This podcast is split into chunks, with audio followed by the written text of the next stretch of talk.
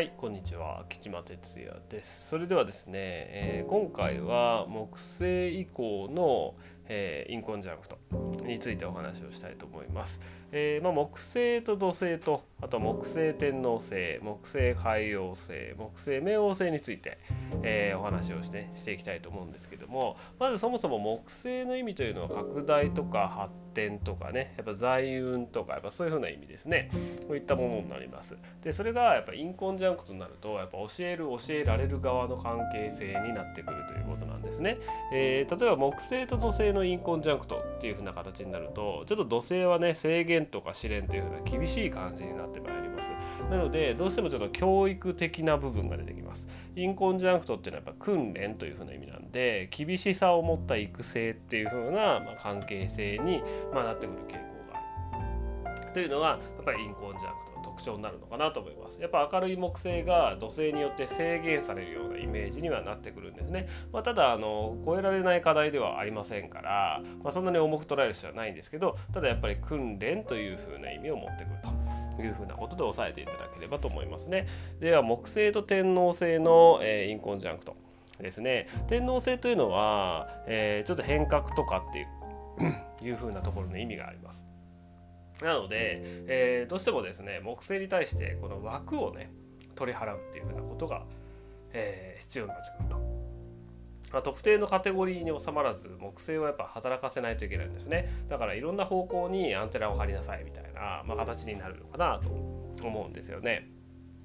例えばあの木星が9ハウスにあるような人ですねそういった意味では、まあ、結構ねあの大学的な専門的な部分を研究していたりとかね、えーやっぱりすると恩恵が得られる。木星に対して天王星がインコンジャンクトやっぱすることでその学問的学部的な部分のカテゴリーを超えた範囲の外の領域まで頑張ってくださいと。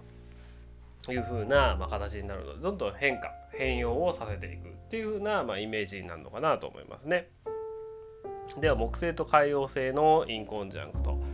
についてはですねまあどちらも広げるというふうな意味合いでは一緒なので海王星の力が木星に降ってくるということでやっぱり目に見えないスピリチュアル的な力が、え持ち込まれるような、ま、イメージになってくるかなと思いますね。まあ、これはまあご本人のねえー能力というよりは心の姿勢の訓練なのかなと思いますのでまあイメージボランティア精神をね鍛えるようなイメージなのかなと思うんですよね。だからちょっとどちらかというとかなりスピリチュアル的な要素にまあ傾倒していくようなまあ傾向がありますかね。やっぱ海洋性の広げる力っていうのはとてもパワフルなねところがありますので。